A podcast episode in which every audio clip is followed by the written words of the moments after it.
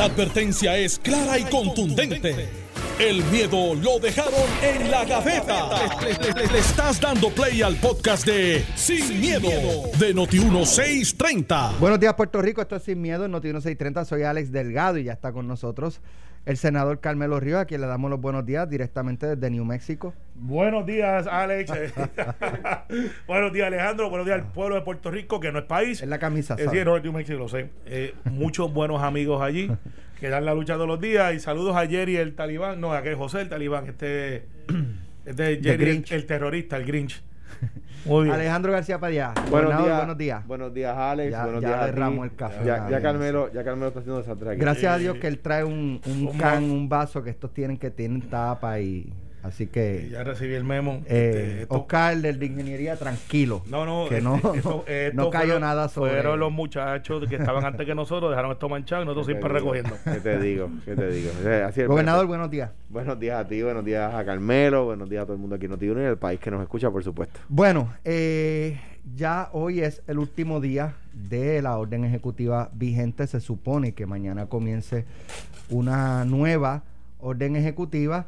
Eh, y anoche tuvimos eh, la oportunidad de hablar con el doctor eh, Juan Carlos Reyes, quien perteneció en un momento dado al desaparecido Tax Force Médico, Pregunta creado seria. por la gobernadora. ¿Qué pasó con El Salvador? Bueno, se, se, se desintegró el Tax Force. No, no, porque no lo hemos visto el te vamos a salvar. ¿Qué pasó con él? No Pues yo sé. te voy a decir Debe esto. estar atendiendo pacientes. Y me da gusto poder decir esto, ah, eh, como lo dije antes de las elecciones y como lo digo después. Como regla general, con la, con la, la gran tragedia del tema aquel de las pruebas COVID que se ordenaron y la participación de algunos miembros del Task Force en esas pruebas, yo creo que los consejos del Task Force y el trabajo del gobierno de Puerto Rico, de la gobernadora Wanda Vázquez, para evitar que en Puerto Rico hubiera un desastre como en los Estados Unidos y en otros países de Europa, y otros países en Europa, además de los Estados Unidos en América, fue un buen trabajo. Sin duda alguna, eh, eh, como se trabajó aquí es distinto a como lo trabajó Estados Unidos y otras jurisdicciones, aquí, y, y yo lo he dicho, eh, también el, el- el lockdown inicial Fue, fue efectivo. fue efectivo más allá del contagio, sino para estremecer a la ciudadanía y decirle, y decirle, esto es bien serio. Sí. Sí. Y de ahí yo creo que la mayoría de la ciudadanía en su psiquis quedó, anda pa'l No, no, sí, Eh, pero sí, sí, pero y, no. y una vez empezaron a abrir, eh, el shock eh, fue tan, eh, ¿verdad? El mensaje fue tan contundente que eh, tenemos que cuidarnos. Sí, pero no. Sí, pero no. No, no estoy diciendo que tenemos que volver a eso. No, no, y por- además por eso, ni por estoy eso. diciendo que todo estuvo miel sobre hojuelas. Exacto. Hubo Correcto, grandes errores. correcto. porque o- o, eh, la primera y, y podía ser Alejandro García Padilla el gobernador y, Y- probablemente los mismos errores, errores. y podía ser Luis Fortuño y podía ser Aníbal, Sila, Pedro iba a ser lo mismo porque es algo novel, es algo nunca pensado que tú Sí, tengas que cerrar un- sí. una, un, un país en, en, en Eh, 24 no, Ale, horas. Es una isla en 24 horas. Bueno, pero Estados Unidos, este... ¿Qué dijiste país? No te la voy a dejar pasar. eh, hoy viernes. No te la voy a dejar pasar. Pero mira. Dios mío, eh, la, verdad, eh, la verdad, ustedes piensan que Puerto Rico no es un país. No, somos De una verdad. isla, territorio, con Dios identidad santo. cultural propia, Está bien, está bien. eh, orgulloso de nuestras raíces, pero Sí, no, sí, somos, eh, no somos soberanos. sí, sí. Vamos, Ok. es muy importante. Bendito Eh, eh, esto es importante también. Pero el hecho es que sí, pero no. Porque sí estoy de acuerdo con el planteamiento que ustedes hacen, que se logró hacer algo que fue al, principio brutalmente shocking, porque era como que no sabemos qué hay en la cueva, pero vamos a entrar aunque no tengamos el flashlight. Eh, y entonces entramos. Pero después que estamos en la cueva, que podemos verle la analogía, ok, ¿qué me puedo encontrar aquí? Ahí fue que yo siempre lo dije y soy consistente en el análisis. Esto es una cuestión científica. Y para tener o tomar decisiones informadas tienes que tener entonces datos científicos. Después de las fallidas, este, eh, el Chanchu Apex, que trataron de hacer, que salieron bien, lo que sea, pero yo siempre mantengo, aunque tienen una presunción, de que hay algo no olea bien, que hay algo pasaba, que pues algún día lo sabremos cuando alguien escriba un libro este, y diga mi experiencia con las pruebas. ¿De dónde salió? Pues nadie puede adjudicar el tiro a que no sea que trataron de vender unas pruebas que ciertamente no cumplían, lo hicieron fast track y habían otras compañías que tenían unas pruebas mucho más eficientes a menor precio y los bypasearon. Ahora bien, ya tenemos 10 meses, este, parecería que fue ayer. Tenemos 10 A mí meses. me parece que van 10 años. No, brutal. Ha cambiado el estilo de vida. Me parece que van cosa 10 ridícula. años, mano. 10 meses desde que hemos visto lo que ha pasado en China, en India, en Europa, hasta en las islas más abajo de África, que todo el mundo manda mucha gente para allá, en los Estados Unidos. Y entonces la pregunta es, y yo creo que llegamos al nivel de prueba, ya yo veo a la gente haciéndose prueba, ¿por qué no lo pudimos haber hecho antes cuando teníamos el dinero? Ah, es que todo el mundo estaba compitiendo por las pruebas y los reactivos. Ninguna parte en el mundo, Alex y Alejandro, tiene la cantidad de farmacéuticas que tenemos nosotros por milla cuadrada. Casi todas están ¿dónde? Aquí. Y aunque unas fabrican píldoras, como digo yo, y otras bien pocas hacen research en Puerto Rico, se supone que los primeros tres meses quizás la excusa era buena, pero después del cuarto mes, teniendo el dinero, debimos haber hecho más. Eh, y esto no es asunto primarista, ya eso pasó, no es un asunto eleccionario, ya eso pasó. Eh, llamando las cosas como son. Yo me siento más cómodo ahora que lo que me sentí hace 8 o 9 meses, pero a veces me pregunto por qué. ¿Por qué? Y es porque hay más pruebas. Bueno, Porque ya te dio. ya- y- yo Ah, digo, también. hecho, ya te También, dio, cara, así cualquiera. Pero, pero, Pero, pero, ¿sabes qué? Lo de las pruebas, el que, el que la, cuando yo vi que, que, que iban a hacer pruebas en el peaje, yo dije, bueno, pues no hay, ya no hay issue de, de, de De si cantidad de no. reactivos y eso, porque están ahora, Yo me perdí esa de hecho, noticia. de hecho, cruzó Bayamón, toda baja, llegó hasta Manatí la fila. Sí, porque pruebas en el Del peaje. Buchanan, sí. Sí, sí, esa en eso dirección fue los a- otros días. en dirección que oeste. escuchar más Noti uno. Sí, bien brutal. Le cogió un bolazo ahí. Mira, anoche hablamos en, en pelotadura con el doctor Juan Carlos Reyes eh, y él planteaba dos cosas, me, me llamaron la atención. Una es la de los hospitales. Yo le digo, ¿cuántas camas? Pues a- ayer estamos en 566 camas ocupadas, COVID. Yo le digo, ¿cuántas camas COVID eh, hay en toda la isla, en total? Eh, pues si me dice, mira, ahí, este, qué sé yo, 1500 camas COVID, bueno, pues tenemos una, Una tercera tercera, parte. parte. Hay camas todavía suficientes, pero eso no es tampoco como para que la gente se, ah, mira, hay camas suficientes, vámonos por ahí para abajo. No es para eso, era para tener una idea. Entonces él dice, bueno, él no me contesta la pregunta, pero él dice, no, este, hay otro asunto que es si hay el personal para atender esas camas. Pero Entonces a mí eso no me hace sentido porque si tú haces un hospital y construyes y tienes el hospital mil camas, tú tienes que tener personal para atender mil camas. la verdad es No, que, tú no haces- tienes mil camas y personal para 100 camas. la verdad es que hay hospitales que tienen eh, áreas cerradas porque no tienen personal para atender esas áreas. En Puerto Rico hoy.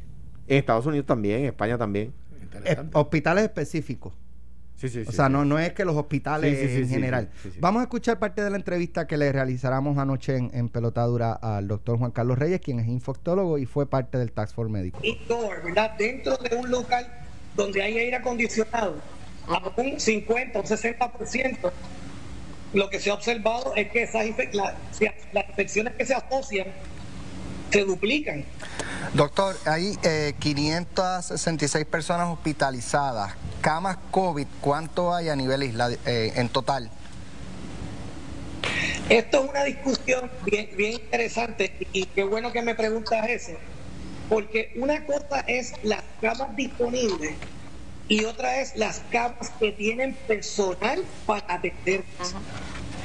Y siempre, para efectos de los hospitales, hay una cantidad X disponible, ¿verdad? Que tenemos tantas camas disponibles. Pero, ¿cuántas de esas camas tienen personal profesional de la salud que pueden atenderlo? Eso es un número Bueno, pero- que varía mucho Pero es que yo no, y yo que no en estos creo, momentos se está comprometiendo. yo, yo puedo entender, pero es que yo no, no creo que un hospital vaya a hacer mil camas para tener eh, personal para 200. O sea, yo entiendo que los hospitales tienen la cantidad de camas y al mismo tiempo la cantidad de personal para atender esas camas. ¿Usted nos está diciendo que eso no está pasando? Bueno, a mí, yo personalmente preferiría que quizás algunos de los compañeros del, Task Force, como los, infectólogos y los neumólogos, te puedan decir específicamente, pero sí yo te puedo anticipar que lo que hemos estado viendo es que ya hay algunos hospitales del área metropolitana que ya prácticamente tienen el COVID ward lleno. De- doctor, de otra parte, eh, se espera que en enero esto explote porque viene Thanksgiving, viene Navidad, viene despedida de año y pueden cerrar todos los restaurantes, gimnasios, lo que sea. Pero si la gente va a volverse, ¿verdad? Eh, eh, se les va a olvidar el COVID y van a estar compartiendo y abrazándose en familia, pues le vamos a pegar un tiro a la economía y como quiera vamos a contagiar, se van a contagiar. O sea, ¿cómo podemos lograr un balance? Estoy, estoy totalmente de acuerdo contigo. Y yo he estado bien de cerca, ¿verdad? Trabajando, mirando cómo se está dando esto. Y, y no es culpa de los restaurantes, de los gimnasios, de los casinos, nada más. O sea, eh, ahora mismo este repunte que estamos viendo podemos asociarlo en gran medida a, todo lo que estuvo ocurriendo en las celebraciones que tuvimos y que vamos a ver todavía, que, van a haber más personas infectadas a raíz de las, celebraciones de las elecciones. Pero la realidad es que si nosotros como ciudadanos no hacemos algo, estas cantidades tienen que ser algo diferente. donde la gente utilice la tecnología para compartir con los familiares, porque si nosotros pegamos a recibir familiares de Estados Unidos y hacer actividades de 15, 20, 25 personas en nuestras casas, vamos a perder. ¿Cómo se logra ese balance? Porque mi preocupación es esa. Le peguemos un tiro a la economía y se disparen los contagios no matter what. Entonces, eh, nos quedamos sin la soga y sin la cabra, por poner alguna analogía este, ¿verdad? aplicable. ¿Cómo, ¿Cómo ustedes lo ven?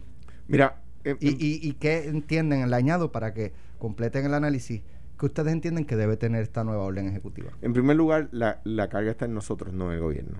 Eh, déjame, déjame cargarla como gobernador, Alejandro, si te hubiese tocado esto, no, no, no. para que vayas practicando los que te van a buscar a tu casa para que corran el 2024, este, ¿qué tú hubieses hecho? Si van a buscarme a la casa tuya, van a tener la misma respuesta que si tendrían que si van a casa mía. No, porque en casa, este si tú estás en casa, es que la estamos pasando bien. y lo más seguro la respuesta va a ser la misma. Que tú, tú le vas a decir lo que. Búscalo en el mirador allá arriba. Lo mismo que voy a decirle yo. Pero apúntalo, Alex, 2024. Mira, no. Mira. vamos es para poner lo interesante que tú hubieses hecho. No, no. tú estuviste en esa silla. No, en primer lugar, lo, lo que pasa es que o sea, el, otro día le comentaba yo a un grupo de estudiantes por Zoom, un grupo de estudiantes de una iglesia que, tuvimos una charla. Eh, el gobierno tiene la responsabilidad de recoger la basura, ¿verdad?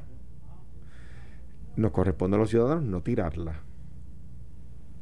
Si usted ve una calle sucia, es verdad, el gobierno debería limpiarla, pero los ciudadanos no debieron haberla ensuciado, ¿verdad? Pero cuando vemos una calle sucia, lo único que decimos es, el gobierno tiene que, qué pena que el gobierno no ha limpiado esta calle, ¿verdad? Nunca pensamos quién, quién fue el puerco que tiró ese vaso ahí o quién fue el puerco que tiró esa lata ahí, ¿verdad? Bien. El problema del COVID, como decía Alex en su pregunta al doctor, es que nosotros los ciudadanos estamos violando las reglas que sabemos que tenemos que seguir. Usar mascarilla, no tocarnos la cara, usar hand sanitizer, lavarnos las manos a menudo, no estar en lugares cerrados, no conglomerarnos, etcétera. El periódico de hoy, nuevo día de hoy, una primera plana, repunte principales entre los jóvenes.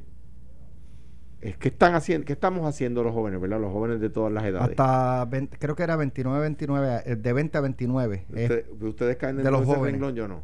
Este, eh, ¿qué, ¿qué, pasa? ¿Qué están haciendo? Pues aglomerándose, yendo a fiestas, vacilando está bien, no, no, oye, no van a dejar de ser jóvenes. Yo tengo una niña de 18 años, eh, eh, todavía le digo niña, eh, y, contra va a compartir con sus amistades, pero tiene que tener cuidado, tiene que ser en lugares abiertos, tiene que tener mascarilla, etcétera, ¿verdad?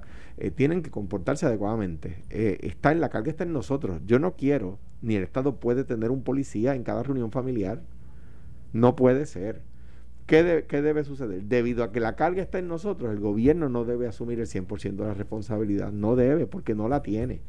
Eh, yo, yo, no tengo problema, ¿verdad?, como ciudadano, en ver que el gobierno haga unos cambios en la orden ejecutiva, pero deben ser mínimos para, para que el efecto sea llamar la atención al ciudadano diciéndole, si seguimos comportándonos de esa forma, van a empezar las restricciones más severas cada vez, no llevarlas a lo más severo de golpe.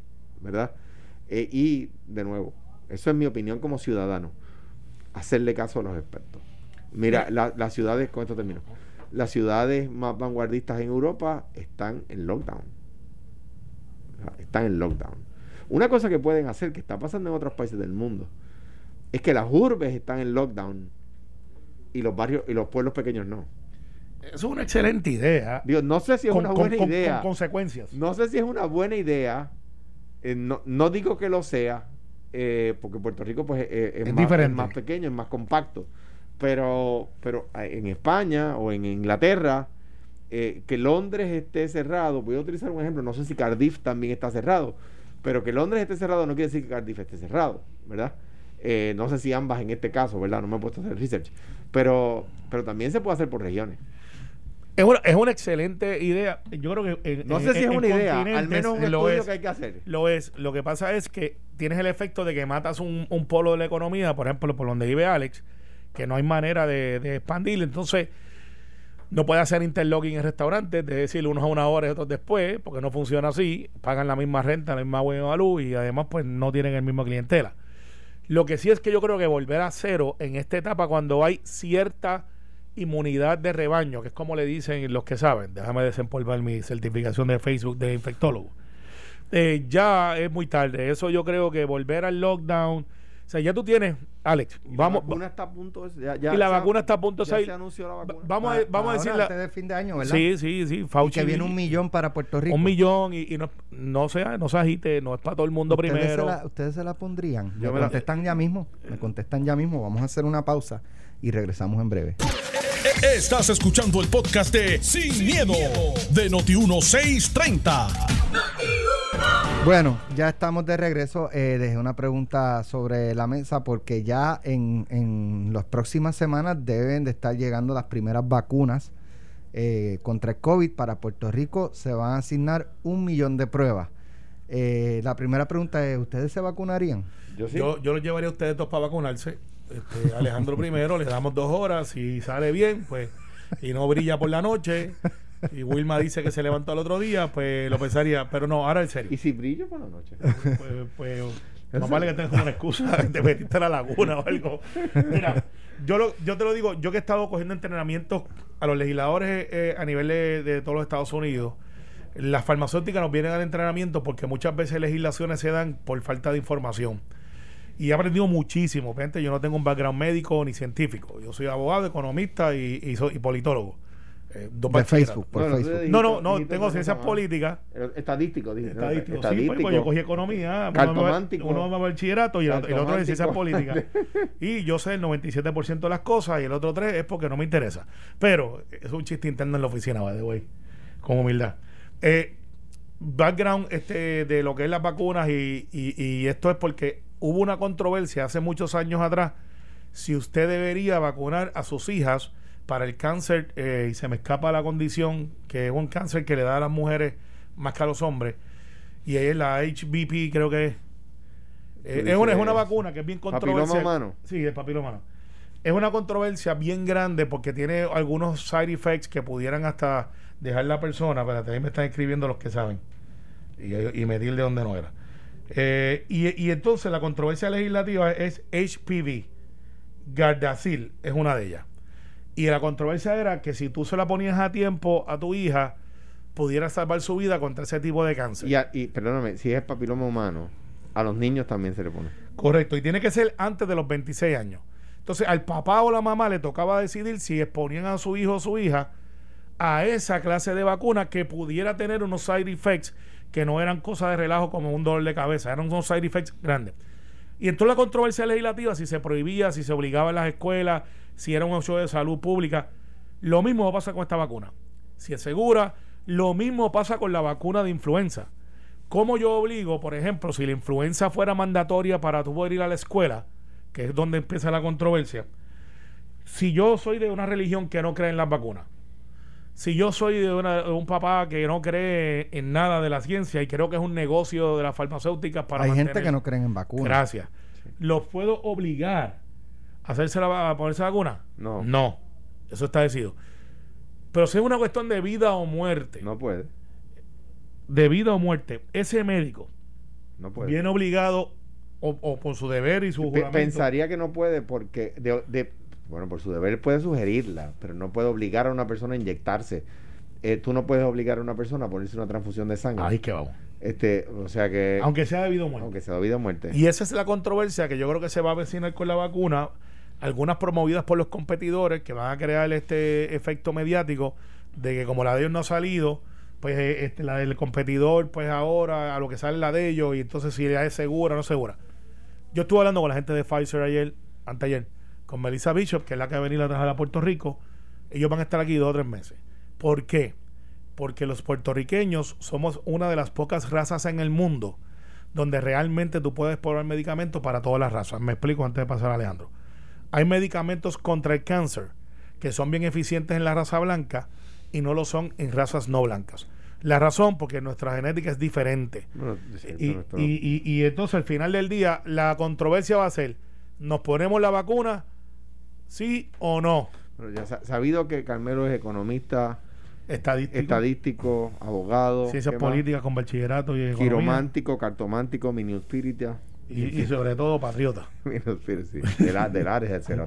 Este, mira, eh, eh, yo me la pondría, yo creo que, y, y, y si, si se la pueden poner eh, niños menores de edad, se la pondría a, mis hijos de acuerdo a lo que recomienda el pediatra de, de mis hijos, ¿verdad? Eh, Carlos Franco. Y ya, eh, eh, esa, yo creo, yo, si se la pondría a mis hijos, pues, pues yo creo que queda obvia mi opinión sobre, la, sobre las vacunas, ¿verdad? De nuevo, consultaría con el pediatra y que el pediatra me diga. Pero tú sabes lo que es la vacuna, ¿verdad? Consultaría con el pediatra y con Carmelo. Pues exacto. Porque Carmelo, obvio. tú sabes, cartomádico, miniospírita, Yo, este, estoy- este- voy, a, voy a estudiar un poquito de farmacia en Facebook para también. Pero vamos, mira, lo que pasa es, Alex, cuando un papá toma la- o una mamá toma la, la decisión de, de exponer a sus hijos, ya ahí entonces va a otro, otro nivel porque ya tú estás. lo- lo- Hay una confianza mayor. Yo creo- sí, pues, sí, y, y me explico brevemente. Las vacunas son literalmente una variación del virus modificada debilitado. debilitado para que tu cuerpo pueda crear anticuerpos. Eh, te está inyectando el virus, de alguna manera, sintética. Eh, y uno dice, wow, espérate, este, ¿y ¿cómo es que yo estoy haciendo esto? Y si yo reacciono diferente, porque todavía es muy temprano, basado en lo que yo he estudiado, para decir si en 5 o 10 años esa vacuna, por eso es que el FDA te dice, me dan los 4 años para poder saber si esa vacuna es segura o no. El hecho es, tenemos los 4 años, Alex. Alejandro. No. Lo que hay que buscar es darle anticonceptivos a los a los a los pa- a los maletines electorales, porque ¿Siguen pariendo? siguen pariendo. Este, Este Edwin, Ya- por más ya- que le he dicho que no se lo ya, lleve mismo, para allá. ya mismo gana David Bernier las, las elecciones y siguen apareciendo maletines. Hasta Aníbal. Se puede lo, se, lo, se lo dije a David el otro día y me dijo, no, que no aparezcan más. Hasta Aníbal puede no sacarle del buche la elección a Fortuño. Exacto. Mira, a- alemán, alemán este, el guitarreño dice que él no se pondría la vacuna, pero si viene por supositorio, él lo pensaría.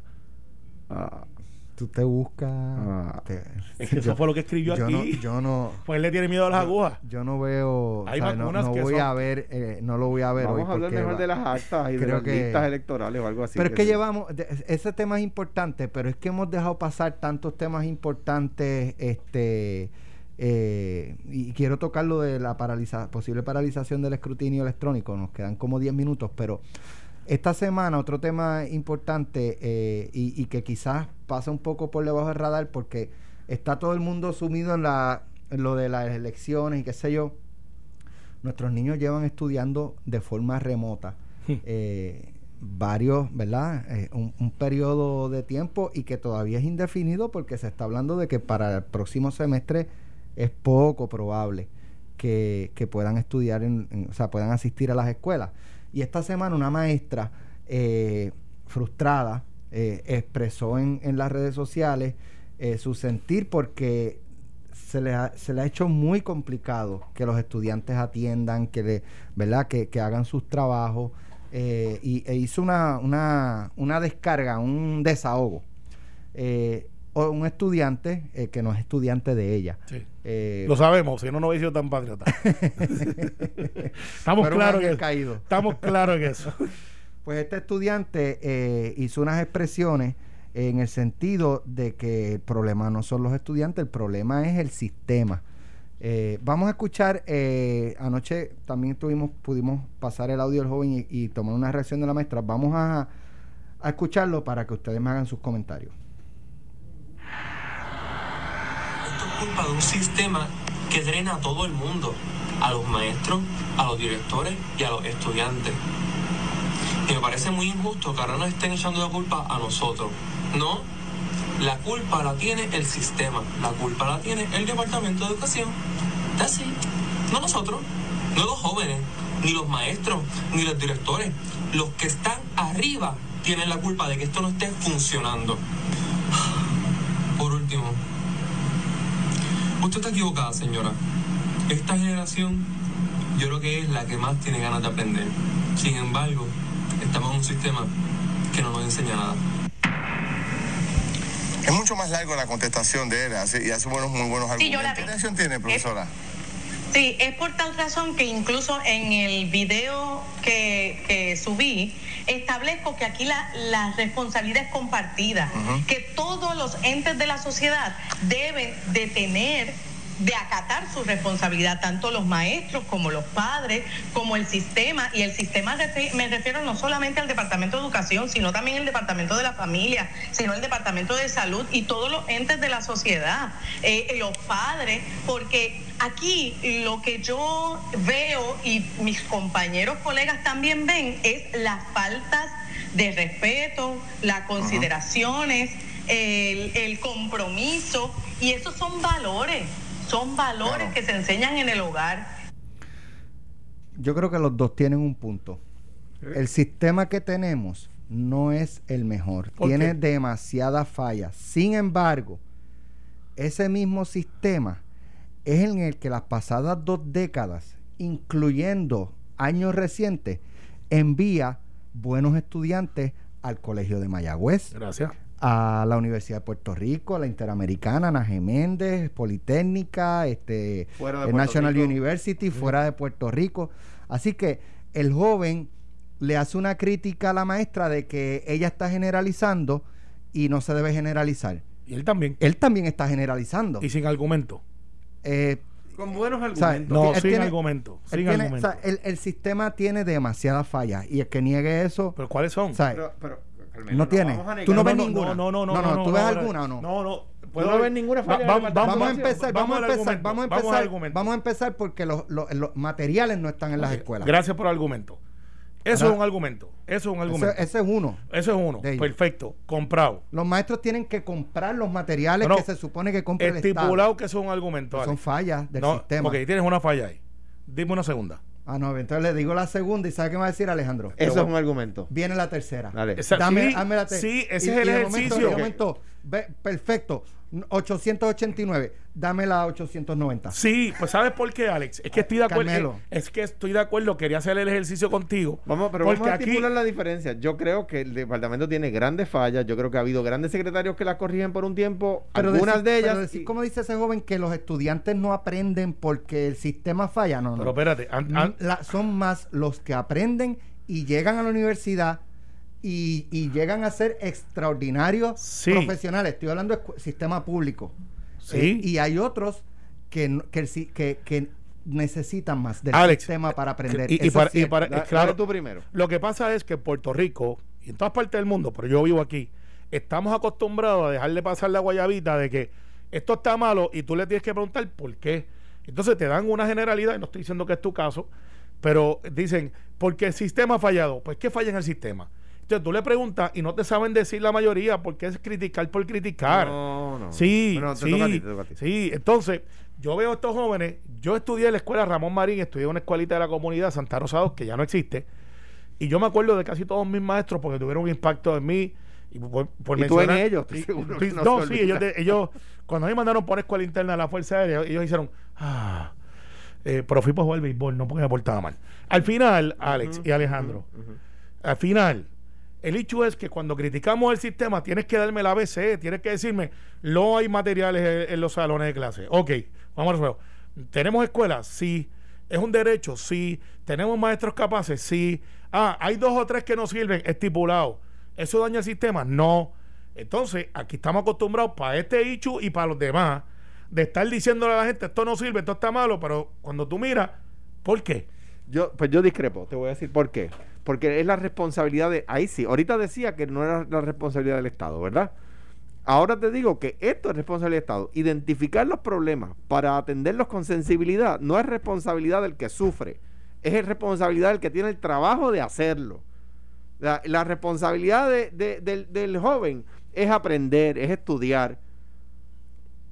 La responsabilidad de identificar el problema para atenderlo con sensibilidad es del Estado y para eso le pagan a los empleados. Y para eso la gente le paga con, con- con sus contribuciones a los empleados.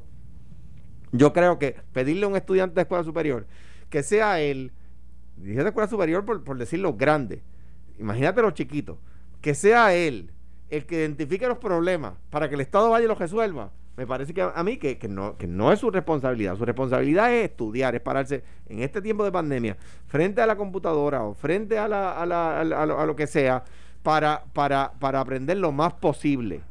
Lo más posible. Yo creo que ambos tienen buenos argumentos. Yo creo que nadie tiene el monopolio de la verdad. Alex, Quiero, quiero ver qué opina el público. Vamos. 758-7230. Ouch. Carmelo, Dale, aquí está. Alejandro, Y Alex, junta. 758-7230. Esto es un problema muy, este, y, y como les digo, muchas veces nos enfocamos en otras, ¿verdad? Este, Sí, sí, en la- edu- en- educación es primordial. Mira, ya, ya está la llamada y como nunca cuelgo llamada, en, en los chavos. 758-7230. Esa línea 11 es de. Vamos a ver. Noti 1, buenos días. Noti 1. No la, no la escucho, Nelson. Ok. Ahora, ahora ¿Y la ahora escucho. me oye? Ahora sí la Ok. escucho. Pues mire, este, sobre ese tema de las escuelas que es tan importante, y yo sé, Alex, que a usted le preocupa mucho eso porque usted siempre está pendiente a la juventud. Pues yo entiendo de que estoy de acuerdo con Alejandro, porque ah, este, el, el que recibe los fondos es el gobierno, ¿usted entiende? Sí. Y entonces el gobierno tiene que detectar, por eso tienen que volver los trabajadores sociales a las escuelas, hicieron muy bien en sacarlo, digo muy mal en sacarlo, para que detecten cuáles son los problemas, ¿verdad? Y entonces el gobierno con los fondos pueda resolver, porque aunque los, es responsabilidad de los padres, hay padres que realmente no pueden, porque no están, no tienen las destrezas, no están preparados, tienen sus propios problemas y a veces pues no pueden ayudar a sus hijos. Entonces, antes de terminar, quiero corregir a Carmelo Rijo cuando él habla sobre la inmunidad de rebaño. Ya los estudios y los doctores han desmentido eso. Eso lo que puede provocar son más muertes, más enfermedades y este y no funciona porque el, el COVID repite, puede repetir y, y la vez y la segunda vez que repite es peor para la salud. La persona puede este, tener por consecuencias. Cómo no, pues agradecemos su llamada.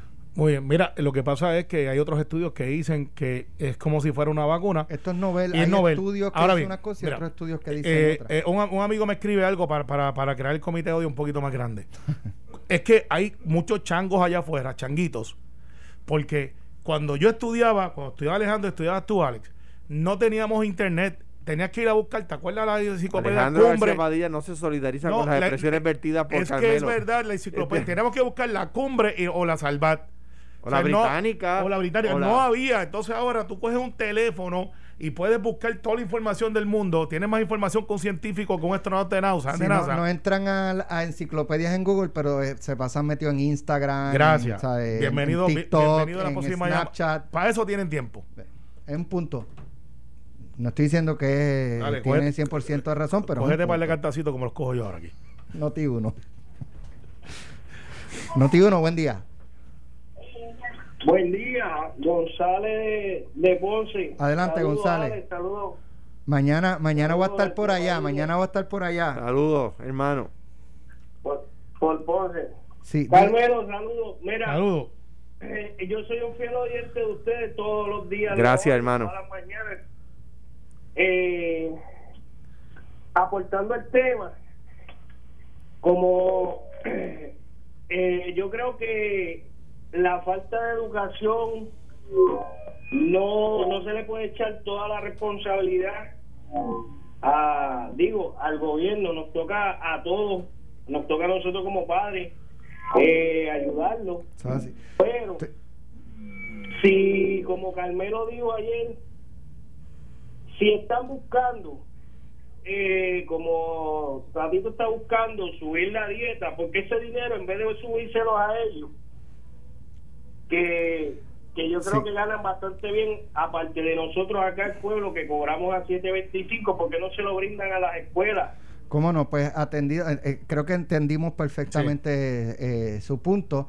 Eh, yo creo que es responsabilidad de todos. Este, es responsabilidad del Estado, es responsabilidad de los padres también y de los estudiantes, ¿verdad? En la medida que van Claro, creciendo y van, claro. eh, tienen que ir asumiendo responsabilidades también. Claro, claro, por supuesto. Vamos a una última llamada. Noti uno. Noti uno.